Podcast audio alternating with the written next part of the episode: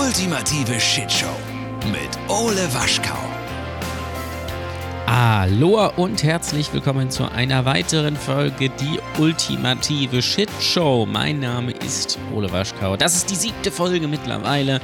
Es ist Dienstag und wir haben einiges auf dem Zettel. Ich freue mich sehr, dass ihr da seid. Ich habe gedacht, es wird eine entspannte Folge. Ich habe gedacht, wir reden so ein bisschen über äh, das, was bei mir gerade los ist. Wir reden über mein kulinarisches Highlight dieser Woche, was ihr vielleicht schon mitbekommen habt, wenn ihr meine Instagram-Story verfolgt, wenn ihr mir bei Instagram folgt. Wenn nicht, Ed Olewaschko bei Instagram. Das gerne nachholen. Das gibt es später, weil äh, ich möchte sagen, es, äh, es, wurde, es wurde mir in meinen Plan reingegrätscht. Und zwar, ähm, Gleich mit drei Sachen. A, gab es natürlich erstmal das Ding mit Olli Pocher. Ja? Olli Pocher hat aufs Maul gekriegt. Dann äh, hat Chris Rock aufs Maul gekriegt von Will Smith, weil man dachte, es ist noch nicht doll genug. Und dann, und das machen wir, machen wir natürlich am Ende, geht es auch um die Formel 1, weil auch da gab es ja eine Shitshow am Wochenende. Munterer Raketenangriff in der Nähe der Rennstrecke. Was will man mehr in Saudi-Arabien äh, beim großen Preis der Menschenrechte? Darum geht es natürlich später. Und ich würde mal sagen, wir wollen keine Zeit verlieren. Wir starten direkt mit der Auflösung des Hänsel und Rätsel. Was sonst wirklich keiner hat, das gibt's hier. Die ultimative Shitshow. Wortspielkunst auf Grundschulniveau. Könnt ihr lange suchen, doch gibt es nirgendwo.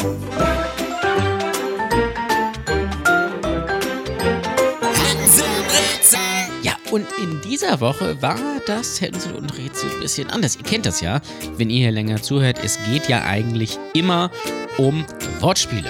Ja, deswegen natürlich auch das Hänsel und Rätsel als Titel.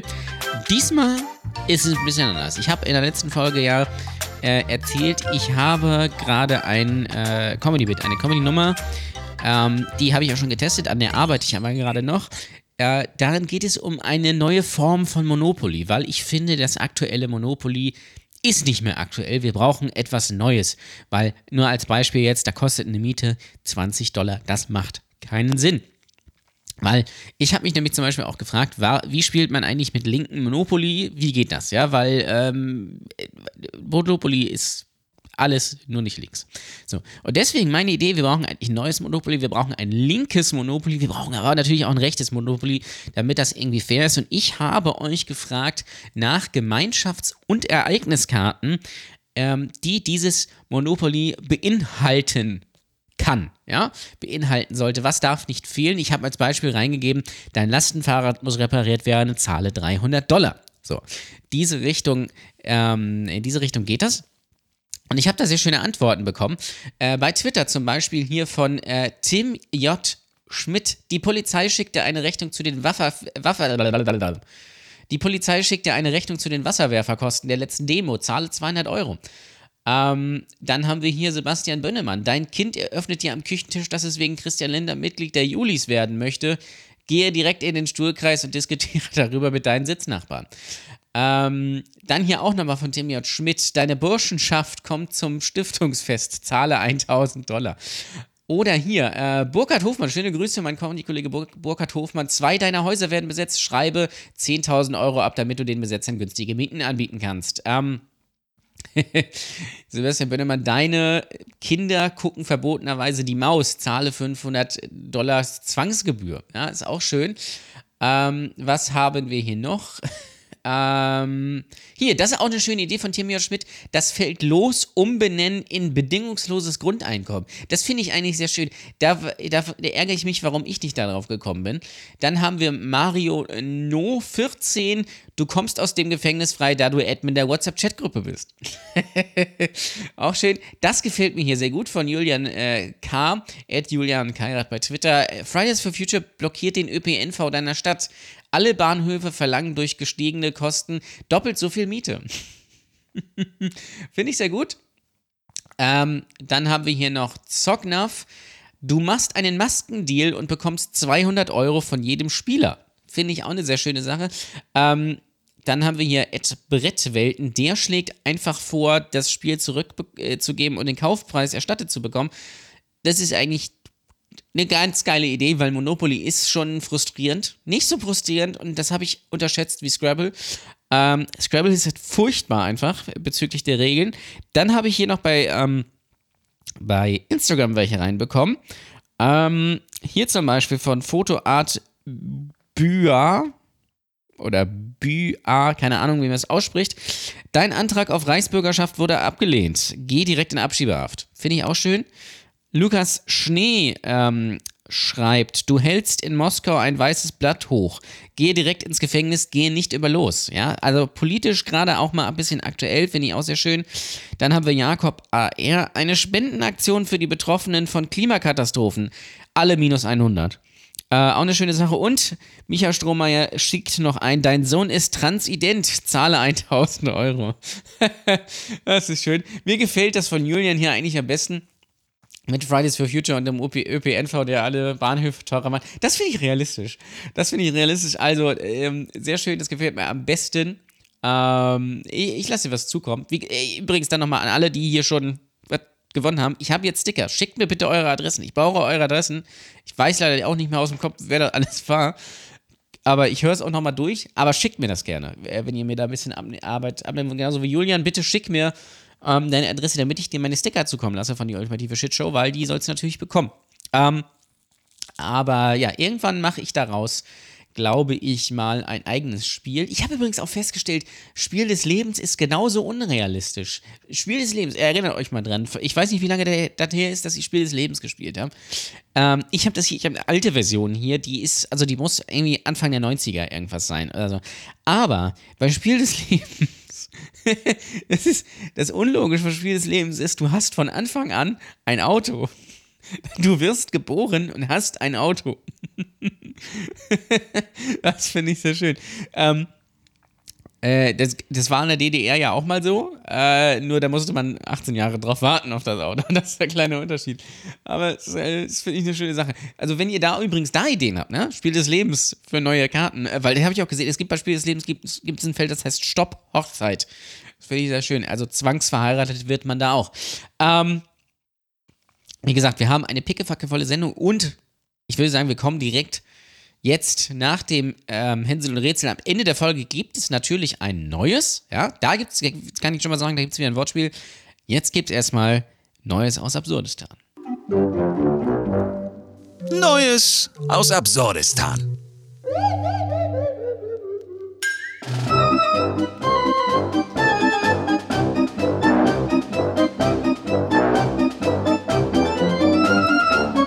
Was war da los? Was war da los? Ich habe es eingangs ja schon gesagt. Ähm, es ist die Ohrfeigenwoche, die Ohrfeigen-Show. Ähm, ja, vielleicht sollte ich den, den Folgentitel äh, so nennen: Die Ohrfeigenshow. Ähm, also es begann ja am, am, ich glaube, es war Samstag. War es Samstag? Bei einem Boxkampf von, ich habe keine Ahnung, ich glaube Felix Sturm, das wurde irgendwie bei Bild TV übertragen oder sowas. Also Schon mal eine richtig würdelose Veranstaltung. Und dann gab es dann gab's dieses Video, da sitzt Olli Pocher neben Christoph Daum und wie heißt er, Klaus Strunz von Weltbild, äh, keine Ahnung, so ein Hammel da irgendwie, so ein Journalist. Ähm, so. und dann kommt irgendein so Typ auf Olli Pocher zu und haut Olli Pocher einfach in die Fresse. Und mein erster Gedankengang war, okay, das ist jetzt irgendwie gestaged, ähm, das ist fake, um irgendwie Aufmerksamkeit zu erregen. War dann wohl aber doch nicht so. Es handelte sich dann ja bei diesem Typen, der Olli Pocher aufs Maul gehauen hat, um einen, ich sage mal, angeblichen Rapper und Comedian Fat Tony. Äh, Fat Tony? Ist es Fat Tony? Ne, Fat Tony ist was anderes. Fat Comedy. Fat Tony ist, äh, glaube ich, hier Sopranos oder irgendwie sowas.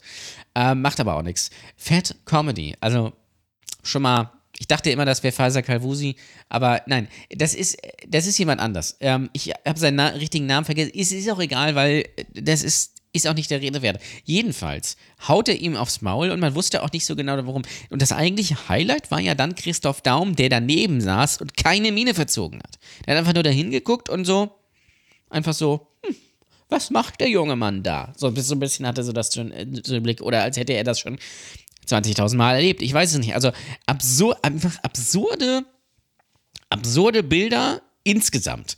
Es kam dann später raus, dass äh, dieser, dieser Fett-Comedy-Mensch ähm, Olli Pocher eine gelangt hat, weil Olli Pocher irgendwie mal Frauen in Schutz genommen hat, die vergewaltigt wurden. So, was ja, muss man sagen, ist eine schlimme Sache. Ganz klar, dafür braucht man aufs Maul. Ähm, also, äh, also auch, auch so ein Grund, wo man sich denkt, ach, puh, ai, ai, ai. Ähm, und als man dachte, das ist noch nicht genug, waren die Oscarverleihungen. Ich wusste nicht, dass die Oscarverleihung war. Ne? Ich, ich hab, bin da so raus. Kino ist auch gar nicht mehr aktuell irgendwie. Ich weiß gar nicht, ob das Kino aufhat, was da läuft. Ich habe gar keinen Plan. Auf jeden Fall wurden die Oscars mal wieder verliehen. Das haben mal wieder irgendwelche Leute gewonnen. Es haben irgendwelche Filme gewonnen. Ganz klasse Sache. Es äh, hat wohl irgendein Film gewonnen äh, nach einem französischen Buch. Da geht es um irgendwie ein taubstummes Mädchen. Klasse. Ähm, ist bestimmt toll. Habe ich mir noch nicht angehört. Kein Film dieser Filme gesehen, die da. Ähm, nominiert waren. Äh, ich wus wusste auch nicht, wer da als bester Hauptdarsteller, Nebendarsteller und so weiter. Ich bin nicht raus. Ich bin nicht so ein, bin nicht so ein Filmfreak. Äh, war ich noch nie durch Corona natürlich noch weniger. Der letzte Film, den ich im Kino gesehen habe, war Once Upon a Time in Hollywood. Und jetzt könnt ihr ja mal ausrechnen, wie lange das her ist. Ähm, so, und dann gab es ja, Chris Rock hat äh, moderiert, der ja Comedian ist, Schauspieler, ich weiß jetzt gar nicht, wo er mit, der ist einfach immer da. Ähm, und ähm, gab es ja, dann hat er einen, äh, dann äh, hat er irgendwie Will Smith angesprochen, der saß ja, der saß ja irgendwie vorne mit seiner Frau. Äh, der war ja, Will Smith war ja nominiert als bester Hauptdarsteller für King Richard oder irgendwie sowas. So. Er hat einen Witz gemacht, Chris Rock, über die Frau von von Will Smith, die ja irgendwie Haarausfall hatte, sich die Haare geschoren hat, weil sie irgendwie eine Krankheit hat und da fallen ihnen die Haare aus. So. Und dann hat er Witz gemacht, äh, dass er sich schon auf G.I. Jane 2 freut. G.I. Jane ist wohl, kenne ich nicht, ist aber wohl ein Film Ende der 90er, um, da geht es um so eine, irgendwie, glaube ich, ist eine Soldatin, also G.I. Jane, logischerweise. Äh, und die hat halt Glatze. So, das war der Witz. Und dann ist Will Smith aufgestanden, ihr habt es ja sicherlich alle gesehen, ist zu Chris Rock nach vorne gegangen und hat ihm eine geknallt und hat sich wieder hingesetzt. Und dann hat er noch irgendwas reingeschrien, dass er seine Frau in Ruhe lassen soll und so. Und völlig absurd. Völlig absurd. Ich dachte auch, da natürlich, das ist fake. Ähm, man, also ich sag mal, wenn es fake ist, ist es sehr, sehr gut gemacht. Ich glaube aber nicht, dass es so war, ähm, weil ja das in den, in den, USA, in der US-Übertragung quasi zensiert wurde. Es war, glaube ich, nicht so richtig zu sehen und dann wurde der Ton runtergedreht und so weiter und so fort. Das macht man ja normalerweise nicht, wenn das jetzt wenn man das mitkriegen soll. Es gab aber irgendwie in der japanischen Übertragung, die hat da irgendwie draufgehalten, deswegen hat man eben die Bilder und ähm, Chris Rock hat das sehr, sehr gut gerettet, muss ich sagen. Also da, äh, da war ich wirklich erstaunt. Er hat dann irgendwie daraus noch irgendwie einen Gag dann, dann später gemacht, um, um dann die Stimmung irgendwie wieder an sich zu reißen. Es war so ein kurzer Moment der Stille, wo man sich dachte, oh, krass. Und wer jemals Stand-up gemacht hat, der weiß, wie sich das anfühlt. Ähm, er hat das dann super gut gerettet. Ähm, und für mich war die Sache dann auch erstmal ehrlich, ich fand das ganz lustig, so an sich, dass das passiert. Es sah auch ziemlich, es sah auch ziemlich komisch aus, weil das ist dann aus dieser, die Kamera ist so von hinten und, äh, und Will Smith geht da einfach hin, klatscht ihm eine und setzt sich wieder hin. Also äh, der geht da alleine auf die Bühne, so einfach so. Völlig, völlig random irgendwie. Und ich möchte jetzt an, an sich gar nicht da, darüber so reden. Ich, dann ist mir was aufgefallen, als ich dann die Kommentare ähm, verfolgt und gelesen habe, bei, bei Twitter, aber auch bei Facebook. Ähm, und da ist mir aufgefallen, wie viele Leute doch das gut finden, Leuten aufs Maul zu hauen. Gerade für irgendwelche Gags, die ihnen nicht schmecken. Und das finde ich irgendwie sehr bedenklich. Aber das gleiche ist es auch bei Olli Pocher. Der ist natürlich jetzt kein Comedian mehr. Ich meine, der hat zwei Bühnenprogramme irgendwie gemacht. Ähm, äh, das ist aber, glaube ich, 20 Jahre her, so ungefähr. Und ähm, der ist kein Comedian, ist natürlich aber humortechnisch auch immer so ein bisschen, bisschen, bisschen edgy unterwegs, sage ich mal. Und das letzte Mal, als er so äh, aus dem Maul bekommen hat, war von Harald Schmidt äh, in deren gemeinsamer Show, als er irgendwie äh, den, den Spermasaft von äh, Lady Betray irgendwie äh, angepriesen hat. Ich weiß, gar, ich weiß gar nicht den Sachverhalt, aber ihr kennt die Szene bestimmt. Ähm, und äh, da war dann so der Tenor bei Olli Pocher, ja, das war ja klar, dass der irgendwann mal aus Maul bekommt. Warum ist das klar? Also, weil es Olli Pocher ist und weil der einfach öfter mal irgendwelche Scherze oder Gags gemacht hat, die vielleicht jetzt nicht so mega, äh, mega clean sind. Ich, äh, ich erinnere mich auch ein, ein, ein Scher äh, an einen Scherz, wo er zu einem weinenden Kind gegangen ist und gesagt hat, bist du Sebastian Deichler? Was ich sehr lustig finde. Aber das ist natürlich richtig assi, aber lustig. Das, ähm, und, und, und dann gab es sicherlich natürlich bei ihm auch noch andere Sachen. Er hat sich ja auch immer mit irgendwelchen Influencern angelegt, jetzt in Corona und so weiter und so fort. Ähm, ich glaube aber, dass Olli Pocher eigentlich ein ganz guter Typ ist.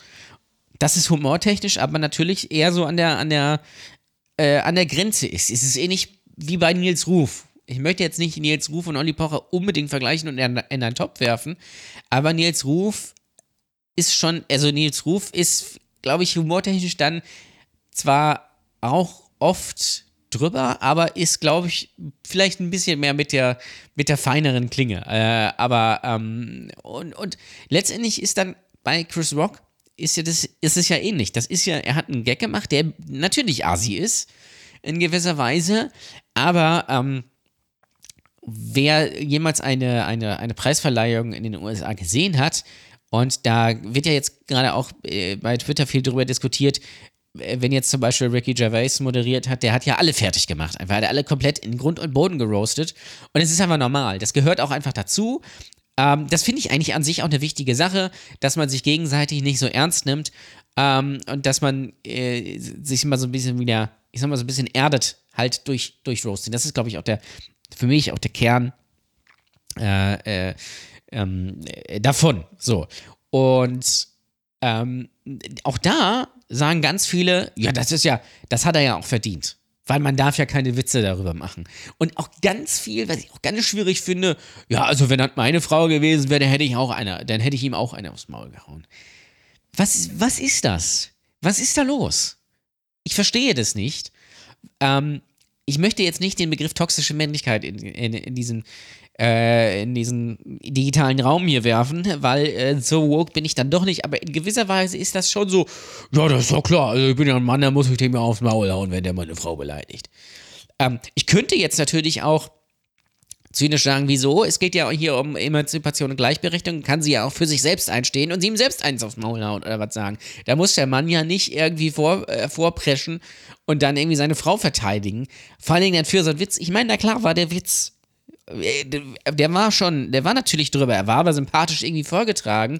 Ähm, offensichtlich ist das natürlich irgendwie ein Wunderpunkt und es ist noch nicht so, dass, die, dass sie irgendwie darüber lachen kann. Ähm, okay, alles, alles cool, aber dann kann man ja, entweder man klärt das denn später und dann sagt, okay, das war jetzt vielleicht ein bisschen drüber, oder man ruft was rein oder steht auf oder was weiß ich was. Aber man geht sicherlich nicht nach vorne, wenn die ganze Welt zuguckt und haut Chris Rock aufs Maul. So. Ähm, äh, ist für mich einfach völlig, völlig, ähm, völlig absurd und auch was, was, äh, ich habe das von, bei, bei meinem Kollegen Maxi Schnittenbauer gesehen, der, der schlägt so ein bisschen in, die, in dieselbe Kerbe. Was sagt das eigentlich aus über ähm, die, die, die, die, das Ansehen von Comedians? Nicht nur in, also in Deutschland vor allem, aber natürlich auch generell. Ist es wirklich so, wenn ein, also ein Comedian auf der Bühne einen Witz macht, dass man dann, egal ob man Will Smith heißt oder Hans-Peter irgendwas aus Bad Doberan, dass man dann sagt, nö, das ist, das, der gefällt mir nicht, dem haue ich aufs Maul. Ich finde das eine ganz schwierige Entwicklung. Ähm, und wir sehen das ja auch ganz häufig irgendwie, wir, haben es gesehen, ich, bestes Beispiel ist wieder natürlich äh, äh, Dieter Nuhr mit hat damals einen Witz über Greta Thunberg gemacht, wurde tagelang irgendwie durch Social Media gejagt. Da wird, da wird drüber diskutiert wie sonst was, weil er einen Witz noch nicht, also er hat ja noch nicht mal über einen Witz über Greta Thunberg gemacht, sondern über dieses, wie geht das eigentlich zusammen, ähm, technischer Fortschritt und, und Klimawandel und so. Also das war ja so ein bisschen der Kern.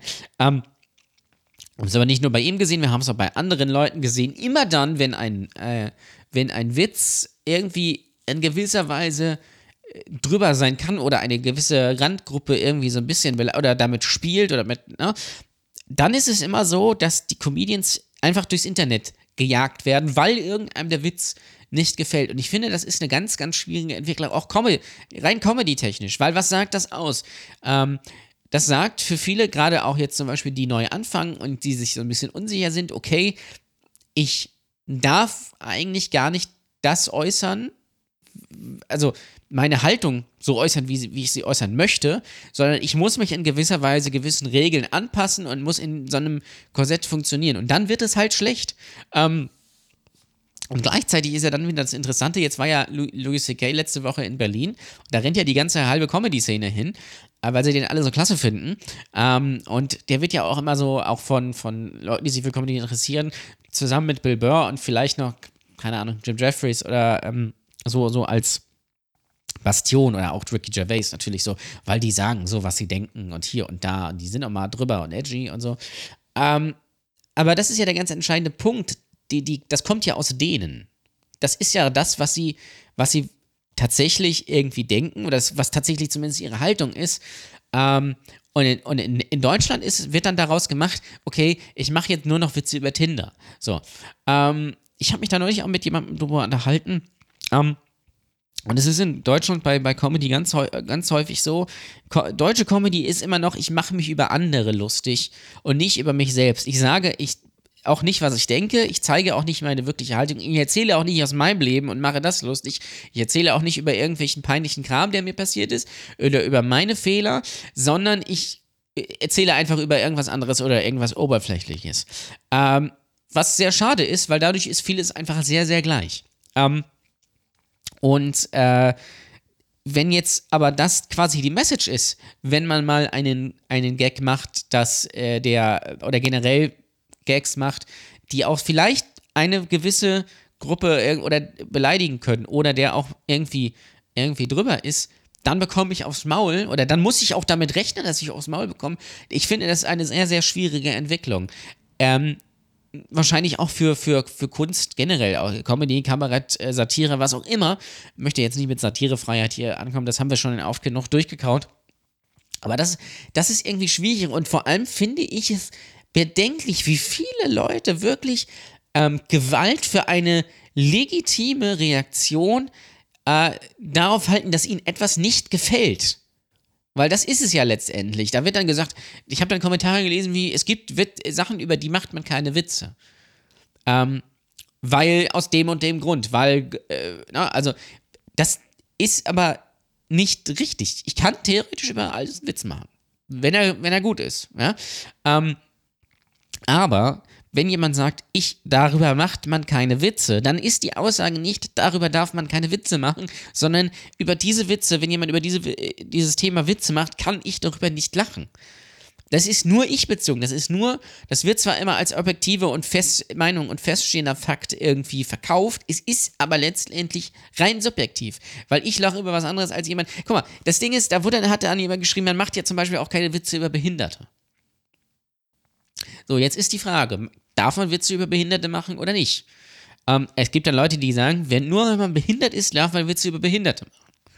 So, ist es richtig oder ist es nicht richtig? Ich kann jetzt zum Beispiel, sagen wir mal, ich habe jetzt jemand, jetzt einen Rollstuhlfahrer äh, in meiner Show und ich mache jetzt einen Witz über den irgendwas, so, und der lacht.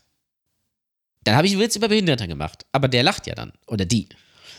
Ähm, ist das dann falsch oder ist es nicht falsch? Vor allem, wenn alle. Es kommt natürlich, es kommt natürlich immer drauf an.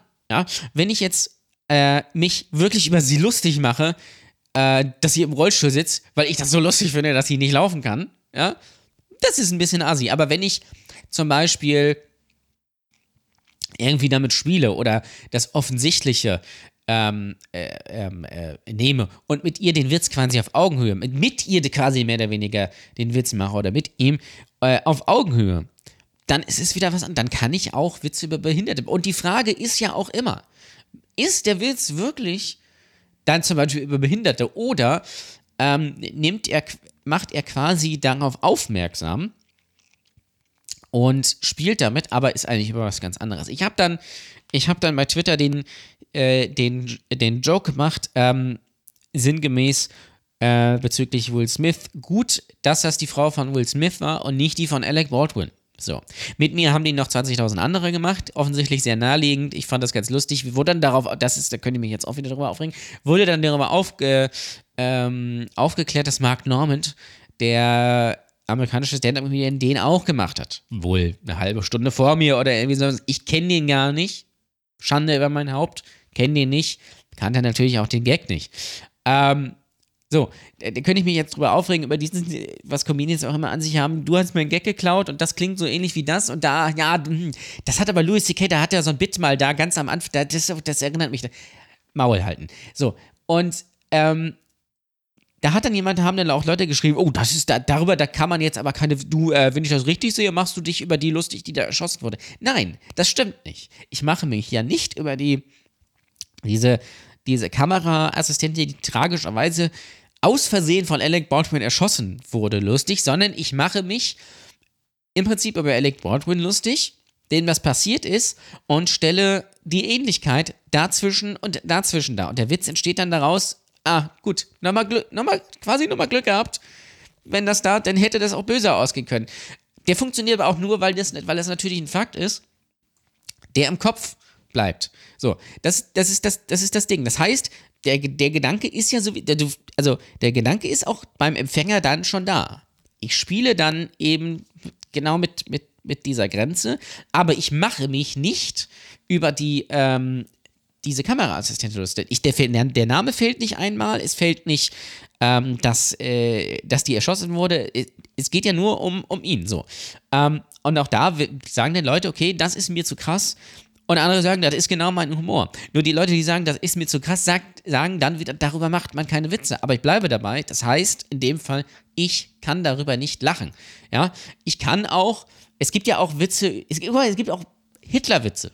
Es gibt wahnsinnig viele Hitler, Witze über Hitler, weil er natürlich eine Witz, Witzfigur auch ist oder, oder war, besser gesagt. Ähm, Beziehung, aber natürlich ist dieses, dieses ganze ähm, äh, Drittes Reich, Nazi-Thema dann natürlich auch immer, immer eine, irgendwie so eine, so eine Waage, wo man, wo man das abpassen muss. Ähm, und da gibt es auch Leute, die sagen, nee, das ist, kann ich, da kann ich nicht drüber lachen, weil es gibt immer noch ganz viele Nazis und das ist ganz schlimm. Und es gibt andere, die sagen, nein, okay, das ist, das finde ich lustig, weil ich, ich, ich bleibe dabei und ich finde gerade schwarzer Humor, gerade Humor hilft einem aber auch mit schwierigen Themen, mit belastenden Themen umzugehen. Auf eine andere Art und Weise. Es gibt natürlich auch die, die äh, Variante, irgendwas zu verarbeiten, den ganzen Tag auf Twitter zu sein, alles darüber zu lesen, empört zu sein und sich dann irgendwie in Angst äh, irgendwie in so eine Decke zu, äh, zu, äh, zu, äh, zu winken. Da sehen wir jetzt irgendwie auch aktuell bei Corona. Ähm, äh, es gibt Leute, die scheißen sich vor Angst in die Hose. Ähm, was in interessant ist, weil das nimmt zu, je schwächer und lockerer das alles wird. Was ich, das müsste mir mal, wenn wir hier Psychologen haben, erklärt mir das mal bitte, dieses Phänomen. Darauf will ich jetzt aber auch gar nicht hinaus. Ähm, jedenfalls äh, finde ich es bedenklich, dass wirklich so viele Leute da sagen, nee, das hat er jetzt verdient, das muss man so machen. Oder auch, naja, damit muss man halt rechnen. Nein, damit muss man nicht rechnen. Äh, damit das ist, das, das, das ist sehr gefährlich. Wenn man sagt, damit muss man rechnen, wenn man einen Witz macht, der gefällt irgendeinem nicht. Ja, es geht ja um eine Person. Ja, der, der ich nehme mal auch so eine Puppe. Ich habe das letzte Woche erzählt. Ähm, ich hatte ähm, viele Leute, die letzte, äh, in der letzten Folge nicht zugehört haben oder die, die nicht gehört haben. Ich hatte eine Situation bei einer Show vor zwei Wochen, da saß ein Pärchen in der ersten Reihe. Ähm, er war Architekt, sie Tierärztin. Und dann habe ich zu ihm gesagt, ah, okay, du bist Architekt, du bist also reich. So. Und dann habe ich zu ihr gesagt, ah, du bist Tierärztin, bist also reich. Und dann hat sie gesagt, nein. Und dann habe ich gesagt, warum zahle ich dann jeden Monat 500 Euro beim Tierarzt? Und dann hat sie angefangen zu weinen. So. Ich bin froh, dass ihr Typ nicht Will Smith war. So. weil, weil das Ding ist ja doch, ähm, ich habe dann Witz, ich habe natürlich einen Witz auf ihre Kosten gemacht. Natürlich, ganz klar. Ich finde relativ harmlos, ehrlich gesagt. Ähm, ich habe mir mit, einem Klischee gespielt, aber äh, was würde das dann eigentlich bedeuten, wenn er jetzt sagen würde, ach nee, das hat mir jetzt nicht gefallen, ich hau dem jetzt aufs Maul. Ja? Weil das wäre ja dann genau die Reaktion, dass man sagt, ja, okay, das, der hat Witz, hat, also das geht ja jetzt nicht, dann muss man dem auf den Maul hauen. So, am Ende ich habe dann noch mit ja mit denen gesprochen. Er fand das auch lustig, fand es auch, war auch insgesamt, ne, haben das kurz drüber gesprochen, war alles in Ordnung. Ähm, und das ist doch dann eigentlich der viel ehre, als zu sagen, naja, hat er ja verdient. Niemand hat, niemand hat Gewalt irgendwie verdient. Da kann man nicht sagen, naja, okay, dann, äh, dann ist ja super.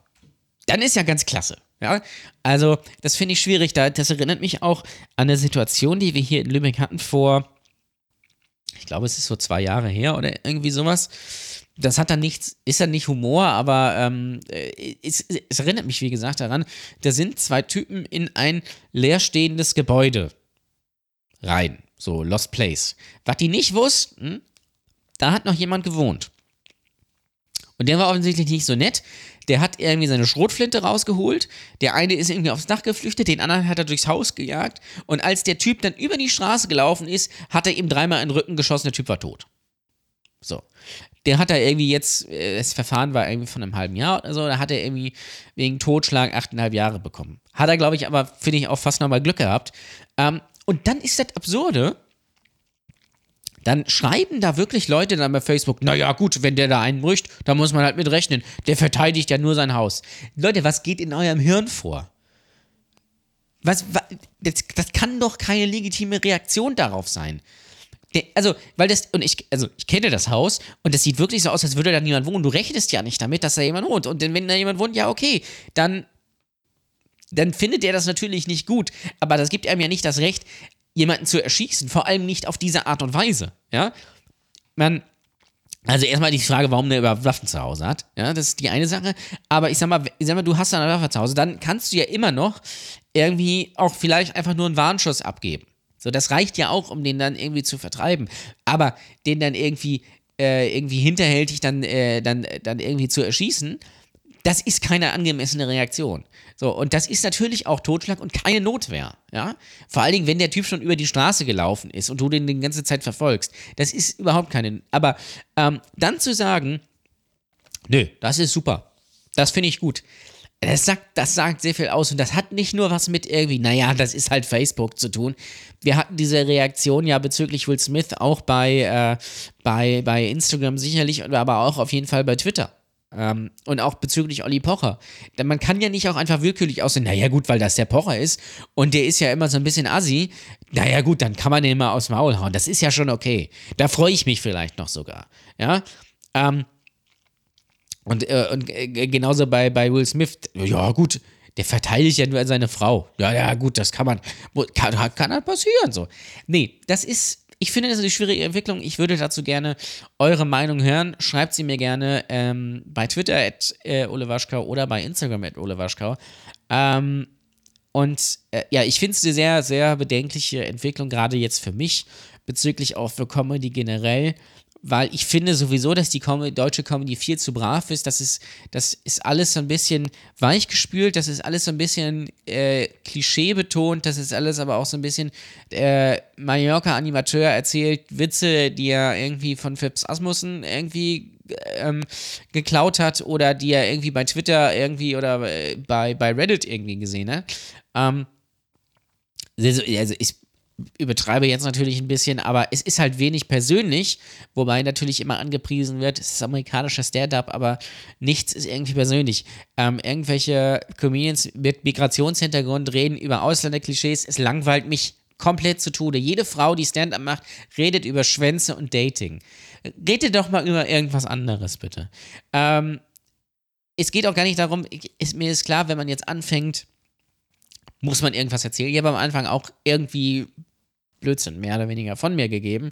Ich will auch nicht sagen, dass ich jetzt der, der Meister des, des Fachs bin, aber ich würde mir einfach, ich würde mir einfach persönliche Geschichten wünschen, persönliche Haltungen, persönliche Erfahrungen und äh, wie, ich möchte sehen, wie, wie sieht die Person das, ja? Wie, hat, wie, wie, guckt sie auf ihr Leben, auf sich selbst, auf die, auf die Dinge? Das, das interessiert mich. Darüber möchte ich lachen und nicht halt über irgendwelche abgedroschenen Klischees. Naja, egal, ich schweife da aus, ähm, muss ich mal irgendwie was anderes drüber reden.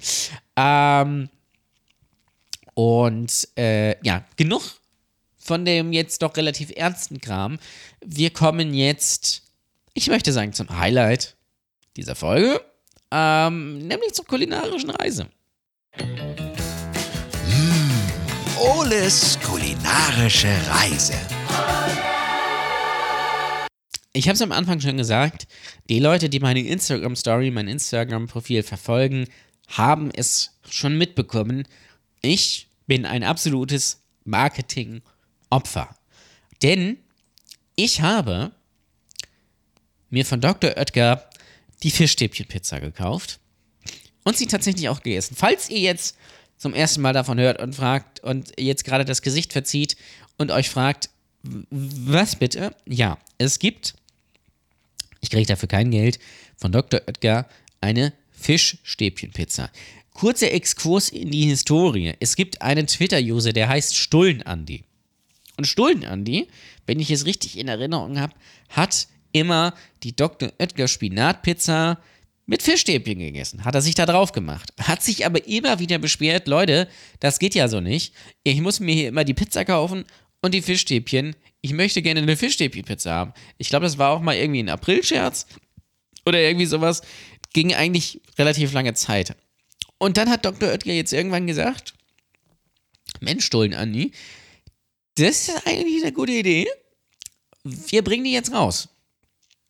Und es ist kein April-Scherz. Die sollte eigentlich erst, jetzt erst am 1. April ähm, rauskommen, ja, ist aber jetzt schon im Handel tatsächlich. Kriegt ihr eigentlich, ich habe sie bei Edeka gesehen, ich habe sie auch bei, äh, bei Rewe gesehen, habe ich sie auch gekauft. Ähm, es gibt jetzt die Fischstäbchen. Pizza. Da steht ja irgendwie Limited Edition, da steht irgendwie auf, steht auf, da steht ja nicht Fischstäbchenpizza drauf, ne? Das steht da äh, auf Italienisch irgendwie drauf, damit das irgendwie so ein bisschen wichtig klingt, aber es ist im Prinzip Fischstäbchenpizza.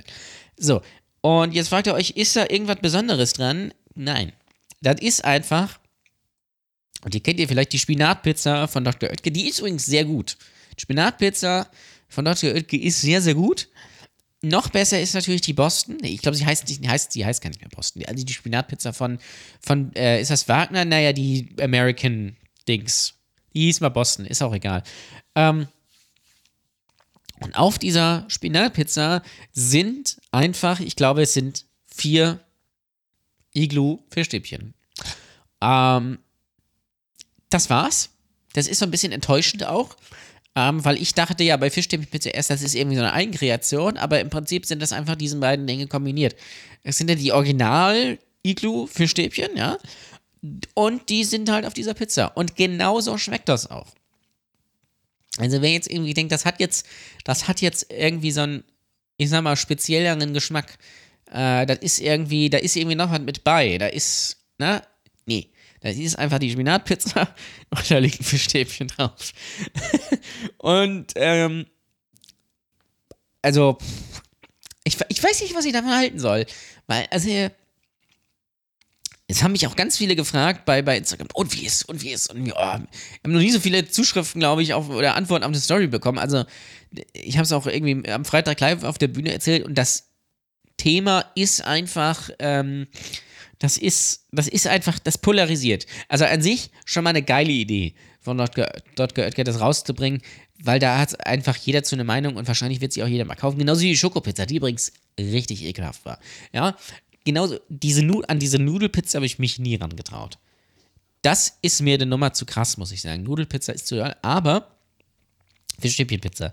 Was soll ich jetzt dazu sagen? Es schmeckt halt genauso, wie ich es gerade gesagt habe. Ähm, es ist halt im Backofen, das ist halt das Dickfischstäbchen im Backofen, ist ja sowieso immer so eine Sache. Die werden ja immer so ein bisschen labbrig.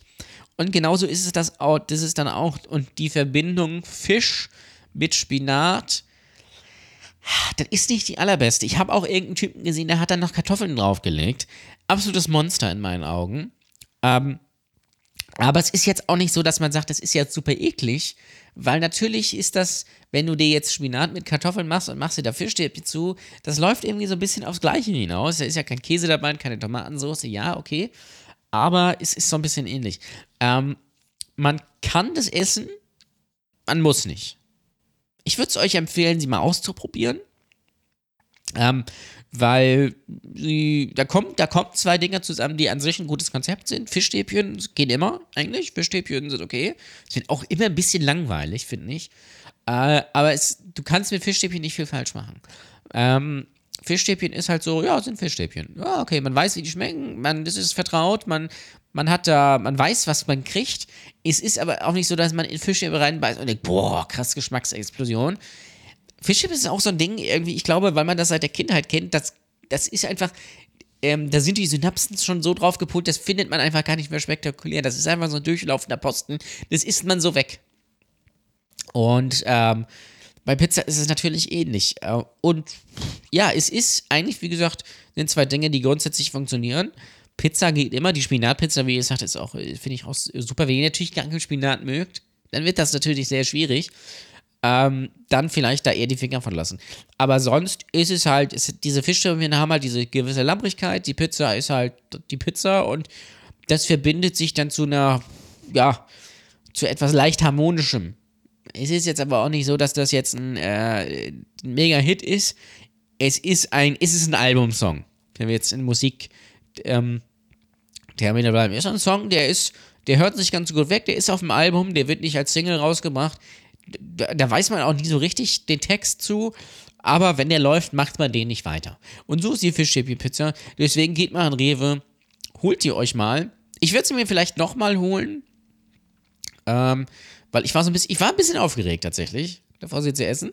Und ich war so ein bisschen erkältet. Ich glaube, das hat vielleicht noch ein bisschen meine Geschmacksnerven äh, betäubt.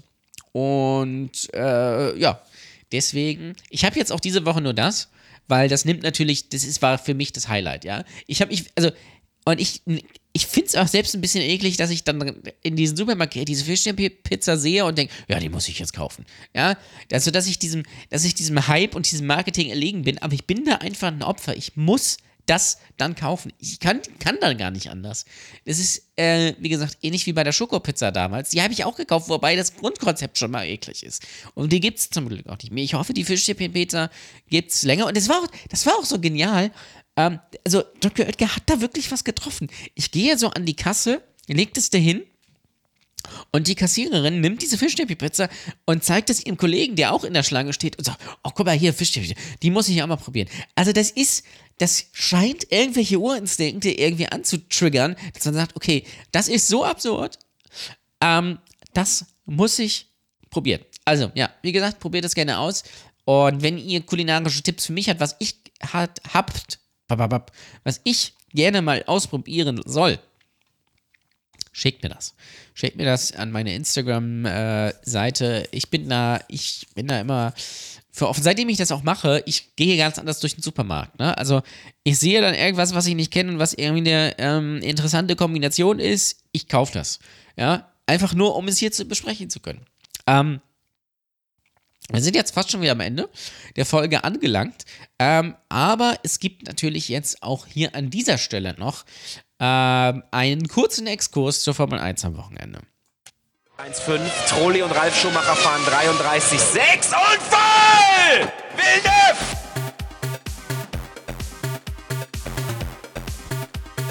Und voll! Villeneuve! So, es geht wieder um die Formel 1. Darauf haben sich natürlich alle gefreut, die keine Formel 1 gucken. Aber es gab am Wochenende den großen Preis von Saudi-Arabien, den großen Preis der Menschenrechte, wie ich ihn gerne nenne, äh, in Jeddah, auf dem Jeddah Corniche Circuit. Ähm, und als wenn ihr jetzt denkt, äh, Mensch, Saudi-Arabien, das ist ja ein nettes Land, ähm, Journalisten immer gerne gesehen da ähm, und auch neulich, was waren dann 81 Menschen hingerichtet, super Sache, klasse. Freuen wir uns alle. Das ist ganz toll, wenn ihr euch denkt, das reicht noch nicht. Dann gab es natürlich ähm, da einen am Freitag einen Raketenangriff auf ein, ich glaube, es war ein Ölwerk von Aramco. Das Aramco ist der größte, glaube ich, wenn ich es richtig im Kopf habe, Ölhersteller. Öl kann man nicht herstellen, ihr wisst, was ich meine. Äh, Saudi-Arabiens. Und auch ein großer Sponsor der Formel 1 und auch des Teams von Sebastian Vettel äh, von Aston Martin. So. Und dann gab es Freitag große Diskussion, soll man jetzt fahren oder soll man nicht fahren? Wie verhält sich das eigentlich? Weil es ist, das ist irgendwie nur zwölf, äh, zwölf Kilometer irgendwie von der Strecke weg gewesen wohl, also nicht so weit. Ähm, und da gab es große Aufregung und es äh, wurde bis in die Nacht diskutiert, die Fahrer und äh, mit den Teams äh, und so weiter und so fort. Am Ende wurde dann, dann, dann doch gefahren, weil den ähm, Teams und Fahrern versichert wurde vom Geheimdienst und von der Regierung, nein, das ist hier absolut sicher. So, und ich habe da öffentlich gar nicht so viel irgendwie zu gesagt, weil ich finde das tatsächlich, ich finde es schwierig zu beurteilen, weil man ist ganz schnell, man ist ganz schnell in diesem äh, in dieses Modus, naja, gut, klar, ist ja Saudi-Arabien, das sind die Araber, die sind alle scheiße. Ja, dann ist ja klar, das sind alles Terroristen und das ist ja, das kann man ja nicht machen, menschenrechtlich und da. Ähm, nur die Frage ist ja, äh, wie ist es denn? Wie ist es denn tatsächlich? Ähm, und ist das wirklich, also ist es wirklich gefährlich zum Beispiel?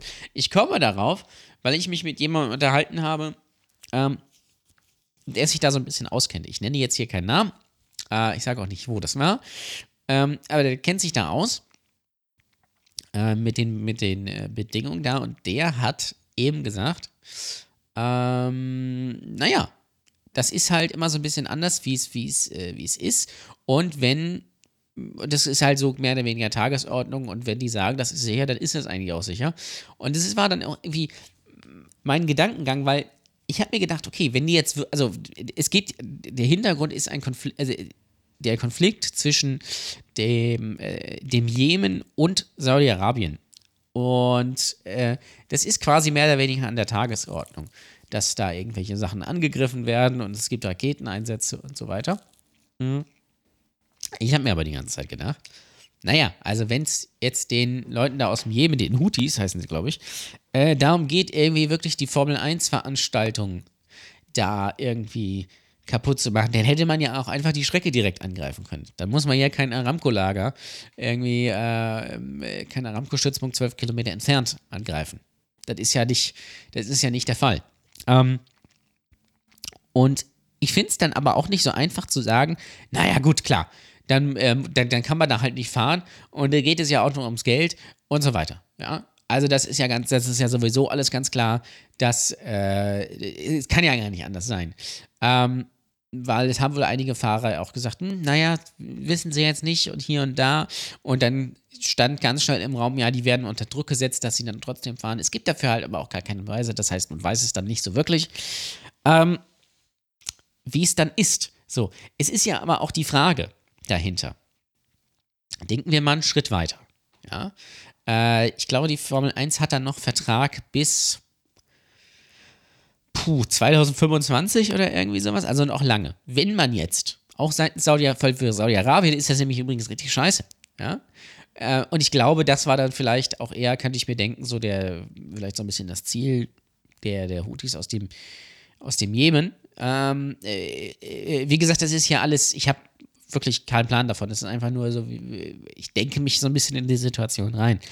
Ähm, weil Saudi-Arabien möchte sich natürlich gerne der westlichen Welt so ein bisschen anbiedern und zeigen, ach guck mal, wir sind ja gar nicht so schlimm.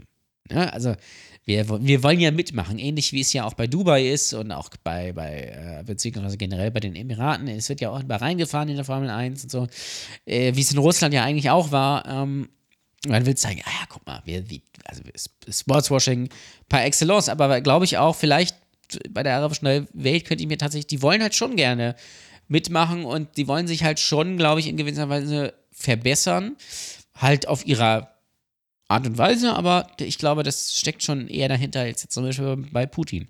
Ähm, und für Saudi-Arabien ist das natürlich ziemlich blöd, wenn da jetzt, ah ja, oh, Raketenangriff, hm, Mensch. So, bei was, was passiert denn jetzt, wenn Saudi-Arabien sagt, naja, gut, okay, komm, dann lassen wir das mal. Was passiert denn im nächsten Jahr? Dann wissen die ja, die anderen, ja gut, da können wir es ja machen. Dann machen wir es erst recht. Das heißt, es wird noch unsicherer. Klar, ähm, man sollte vielleicht da keine Rennen austragen. Ja, man sollte in Kriegsgebieten keine Rennen austragen. Darauf kann man sich, glaube ich, schon einigen. Ähm, ich glaube aber, dass die Formel 1 das auch unterschätzt hat, dass man gesagt hat, also dass die, dass die Saudi, Saudis gesagt naja, gut, also kommt, kann man schon machen. Das ist hier jetzt nicht so schlimm, kommt mal vorbei, ist alles ganz nett. Und die Formel 1 gesagt, Mensch, wir kriegen einen Haufen Geld, das machen wir mal, das ist auch super. Sieht auch alles ganz nett aus, klasse. Und dann haben sie festgestellt, oh, das ist jetzt natürlich schwierig. Nur halt in der Situation dann abzureisen, weil die Frage wäre ja auch, kann man überhaupt abreisen? Weil es war in der Nähe des Flughafens. Das heißt, kommt man da weg? Wie kommt man da weg? Ähm, das ist eine ziemlich schwierige Situation und die finde ich von, kann man nicht von außen so einfach beantworten mit, naja, gut, das ist ja sowieso klar mit so, mit so einer Haltung. Das, das finde ich, das finde ich tatsächlich, ähm, finde ich wirklich schwierig da. Äh, ich möchte mich da auch gar nicht irgendwie so, so, so richtig positionieren. Ich versuche einfach gerade zu erklären. Und dann kommen natürlich die Leute um die Ecke, die sagen, ja, äh, geht ja sowieso nur ums Geld. Ja, es geht nur ums Geld, das ist komplett richtig. Wer wirklich denkt, in der Formel 1, generell im Sport, auch Fußball, ginge es um Sport, der sollte bitte einfach in den Keller ziehen und die Tür zumachen. Das ist einfach ein, ein Glaube, ich weiß nicht, woher der kommt. Das ist, da, da hat man so gebrainwashed wurde von dem, von dem Marketing, dass man wirklich denkt, es geht hier um Sport äh, und um Emotionen oder was, was, um, um einen Wettkampf. Das ist nicht der Fall. Gar nicht der Fall. Und schon gar nicht in der Formel 1. Wenn es in einem Sport jemals nicht um Sport gegangen ist, dann in der Formel 1. Es ging schon immer, schon immer nur ums Geld. Von vorne bis hinten. Es ging auch immer nur um äh, Sportswashing. Was haben denn die Nazis damals gemacht? Die haben da irgendwie ihre Auto-Unions und äh, was war das andere? Mercedes da irgendwie gebaut und dann haben sie da irgendwie irgendwelche Rekorde aufgestellt und es war dann auch egal, ob sich jemand den Hals dabei bricht und stirbt. Äh, aber wir wollen die geilsten sein, ja? Ähm, äh, wir wollen zeigen, dass wir, dass wir richtig krasse Autos bauen können. So. Äh, weil das ist ja übrigens auch der Sinn vom Motorsport, da geht es ja auch nicht um die Fahrer, es geht ja eigentlich darum, wer baut das schnellste Auto. Dann, dafür braucht man halt Fahrer, der das auch schnell bewegen kann und der so lebensmüde früher war, dass man sagt, ja gut, komm, ist auch egal. So, und gerade in der Formel 1, ich meine, jetzt überleg doch mal, die, also die, große, die große Zeit der Formel 1 in den, ich sage mal, 80ern, gerade 90ern, Michael Schumacher, unser Michael, ne, ja, unser Michael, Damon Hill, Jacques Villeneuve, Mika Häkkinen, alle hießen, da Hockenheim, schön Nürburgring, alle feine, feine Sache. So, was war denn damals? Die Fahrer sind mit rollenden Zigarettenpackungen durch die Weltgeschichte gefahren. Die Autos waren nahezu alle, nahezu jedes Team hatte einen Zigarettensponsor. Sei es äh, äh, Marlboro von, äh, bei, bei Schumi, West bei McLaren äh, damals. Dann hatten wir Benson in Hedges bei, ähm, bei, äh, bei Jordan. Dann hatten wir Gouloirs bei äh, Prost bzw. Ligier. Dann, ähm, dann hatten wir, ich meine, British American Tobacco hatte ein eigenes Team. BAR, ja, British American Racing. Ja, die sind mit äh, größtenteils mit Lucky Strike durch die Gegend gefahren. Und ich habe noch die Hälfte vergessen. So, ähm, da jetzt irgendwie zu kommen und sagen, ja, da müsste man jetzt einfach mal moralische, moralische irgendwie Werte gelten lassen in einem Sport, der das halt gemacht hat und irgendwelche halbnackten Frauen eingestellt haben, die irgendwelche Nummern hochgehalten haben. Und der übrigens auch 19, äh, wann war es, 86 nach Ungarn gegangen ist, hinter den eisernen Vorhang, was auch nichts anderes war als Sportswashing, bei dem eines der größten Teams Williams seine Karriere auf, auch aus Öl aus äh, Saudi-Arabien aufgebaut hat, Anfang der 80er. Da sollte man jetzt vielleicht nicht unbedingt erwarten, dass, der, dass da gesagt wird, oh Mensch, da sind wir jetzt aber moralisch so, da fahren wir jetzt nicht. Das ist kompletter Humbug. Wer das denkt, sollte sich wirklich mit was anderem beschäftigen. Im Fußball ist es nicht anders. Natürlich gehen die nach Katar, weil sie, weil sie dafür wahnsinnig viel Geld kriegen und weil sie auch das, weil sie auch den Hals nicht voll kriegen, weil es aber auch funktioniert, weil es ja alle gucken. Ihr alle werdet die Fußball-WM in Katar gucken, ohne irgendwie mitbekommen. Es funktioniert ja nur, wenn man es nicht überträgt. Das wäre übrigens die Konsequenz auch hier wieder gewesen, dass zum Beispiel Sky UK oder irgendwelche Sender gesagt hätten, okay, das ist jetzt zu heikel, wir reisen jetzt ab, wir übertragen das nicht. Oder wir übertragen das, die Rennen aus Saudi-Arabien und äh, dann müsste man aber auch Dubai, China äh, und was weiß ich was dazu nehmen. Übertragen wir auch nicht. Macht man nicht, also ist es, es läuft. Äh, und es war dann übrigens am Ende auch sicher, wie es gesagt wurde. Das ist übrigens, das ist an der Tagesordnung. Das gab es an der Formel, bei der Formel E damals auch schon. Da gab es auch irgendeinen Raketenangriff in der Nähe. Das ist einfach da so. Das mag zwar für uns, ich finde es auch, ich finde, es kann auch jeden verstehen, der sagt, ich finde, finde das bedenklich, wenn ich da wohne. Ich finde es auch, würd, da hätte auch keinen Bock drauf. Ähm, natürlich auch gerade jetzt in der aktuellen Situation mit dem Ukraine-Ding nochmal schwieriger. Ähm, aber am Ende war es dann gut. Es war dann auch ein gutes Rennen. Max Verstappen hat gewonnen. Es gab einen schönen Kampf mit Charles Leclerc. Äh, unser Mick hat das Auto gegen die Wand gesetzt. Äh, ist zum Glück nichts passiert. War ein ganz ansehnliches Rennen. Ähm, man sollte vielleicht, man kann vielleicht mal gucken, ob man vielleicht nächstes Jahr genau da wieder, also man will in Saudi-Arabien sowieso eine neue Rennstrecke bauen, wo der Grand Prix dann umzieht und bis dahin halt auf diesem äh, Stadtkurs bleiben. In Jeddah vielleicht mal sagen, vielleicht mal an den Tisch setzen und sagen, wie können wir das lösen? Ich meine, guck mal, in Brasilien zum Beispiel, da wurde auch jahrelang irgendwie, da gab es irgendwie Einbrüche und Messerstechereien im Fahrerlager oder irgendwie sowas. War auch an der Tagesordnung. Da hat man aber auch gesagt, naja, gut, das ist halt so. ähm, also ja, schwieriges Thema, würde mich natürlich auch eure Meinung dazu interessieren. Ähm, wie das ist, wollte ich jetzt hier an dieser Stelle mal loswerden. Ähm, und äh, es ist halt, glaube ich, nicht immer alles so, so, ähm, so, so klar. Also, ähm, ich hätte jetzt gerne tatsächlich noch ein, ein näheres Statement von dieser Person gehabt. Die möchte es aber nicht abgeben. Das ist auch okay, die sich da, weil das hätte ich einen sehr spannenden Einblick gefunden. Ähm, weil natürlich ist das aus unserer westlichen Sicht alles sehr, sehr rückständig. Und ähm, hier werden keine, ähm, keine äh, Journalisten irgendwie zerlegt, weil sie irgendwas Falsches geschrieben haben. Zum Glück, da muss man, muss man wirklich froh sein, da sind wir weiter. Ähm, äh, aber, aber gleich halt zu sagen und auch gleich so, ich habe das auch in Kommentar gelesen, Kommentar gelesen, da gleich so wirklich so, wirklich rassistisch ranzugehen, das ist nämlich auch der falsche Einsatz. Man muss das auf der sachlichen, kritischen Ebene äh, betrachten. Man kann auch nicht einfach sagen, ja, das ist, das ist super. Ich finde das auch gut, dass da 81 Menschen hingerichtet werden. Das ist eine richtig tolle Sache. Nein, das geht natürlich nicht. Ähm, es ist die Frage, wo man dann halt eben ansetzt, wo ähm, es wurde irgendwie vorgeschlagen, die Formel 1 bräuchte irgendwie so ein, so ein moralischen Kompass, nachdem sie dann auswählt, wer wohl fährt. als ob das jemals passieren würde. Und als ob es darum geht, es ist doch alles scheißegal. Ähm, die, die Frage, man, ich glaube, man muss halt aber aufpassen, dass man sich seitens der FIFA und seitens der, der, der FIA bzw. der Formel 1 nicht zu sehr irgendwie einlullen lässt von, von, ähm, von diesen arabischen Ländern, die dann eben äh, natürlich auch ihre, also das ist ja das Ding, die, die haben halt jetzt die Kohle und wollen halt jetzt auch ein, ein Stück vom Kuchen abhaben. So. Und das Problem ist, die haben halt aber keine Demokratie, weil sie sagen, nee, das ist nicht so meins. Ähm, dadurch entstehen natürlich Konflikte, gerade wenn man als westliche Organisation irgendwie dahin geht und da was macht. Ja, äh, es soll ja immer dazu dienen, dass sich dann tatsächlich was bewegt. Ja, das, aber es kann natürlich auch sein, dass es so ist. Kann natürlich auch sein, dass jetzt gesagt wird, naja gut, Saudi-Arabien, das war jetzt keine gute Idee. Das war jetzt ziemlich schlecht für, für alle Beteiligten. Wir ähm, ändern da mal was. Ich weiß es nicht. Ich bin da, äh, bin da zwiegespalten, ob das passieren wird. Ähm, ich bräuchte jetzt auf dieser Strecke kein Rennen mehr. Aber gut, so ist es halt. Und ähm, wie gesagt, schickt mir eure Meinung dazu.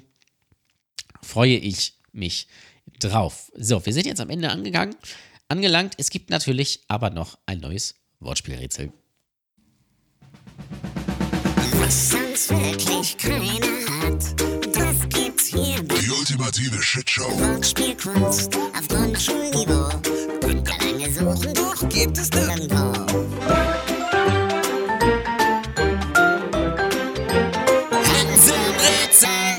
Und wie anfangs schon angekündigt, gehen wir jetzt back to the roots, nachdem wir ja, äh, wie ihr gehört habt, jetzt einen kleinen Umweg genommen haben, die Welt der Wortspiele verlassen haben und ähm, in, die, in die Spielebranche eingestiegen sind, in die Brettspielbranche eingestiegen sind. Diesmal geht es dann wieder um ein klassisches Wortspiel und ähm, ich möchte gerne von euch wissen, äh, beziehungsweise möchte von euch hören, technische Prominente. Ich gebe euch mal ein Beispiel aus der Welt der Politik. Ladegerät Kramp-Karrenbauer. Das ist mein Beispiel für euch. Äh, denkt da mal bitte weiter und schickt mir das gerne dann bis in zwei Wochen. Ähm, äh, am besten so sonntags bis sonntags, ist ganz gut. Kriegt ihr dann aber auch bei Instagram und bei Twitter auch mal mit. Ähm, bis dahin eure Lösungsvorschläge, äh, eure besten Ideen, eure technischen Prominenten. Ihr könnt auch mehrere übrigens einschicken. Ihr müsst, müsst euch nicht auf einen beschränken. Ihr könnt auch mehrere Namen einschicken. Ähm, da freue ich mich schon sehr drauf, wenn euch der Podcast und die Folge gefallen hat. Ähm, dann, ja, äh, abonniert gerne, falls ihr es noch nicht getan habt. Hinterlasst auch sehr, sehr gerne eine Spotify-Bewertung oder falls ihr noch bei Apple Podcast hört, auch da oder wo auch immer ihr hört. Ähm, Feedback schickt mir gerne at olewaschkau äh, äh, bei Twitter und bei Instagram oder info at olewaschkau.com. Und ich freue mich jetzt schon auf die nächste Folge. Ich glaube, wenn ich mich jetzt nicht im Kalender vertue, ist das auch ähm, vor Ostern, oder? Das ist die Woche vor Ostern, genau. Ähm, vielleicht machen wir da so ein kleines Oster-Special. Mal gucken. Ähm, Äh, in, in gewisser Weise geht es wahrscheinlich auch da. Aber mal gucken, was bis dahin passiert. Mal gucken, wer bis dahin aufs Maul bekommt. Ähm, was sonst noch passiert, äh, also es passiert ja jede Woche irgendein Scheiß. Ähm, und was bis dahin, äh, ja, mal wieder eine Shitshow war, das war auf jeden Fall die ultimative Shitshow. Ich freue mich auf die nächste Folge. Ich hoffe, ihr seid auch dann wieder mit am Start. Und bis dahin gilt natürlich wie immer nur eins. Keep racing. Die ultimative Shitshow mit Ole Waschkau.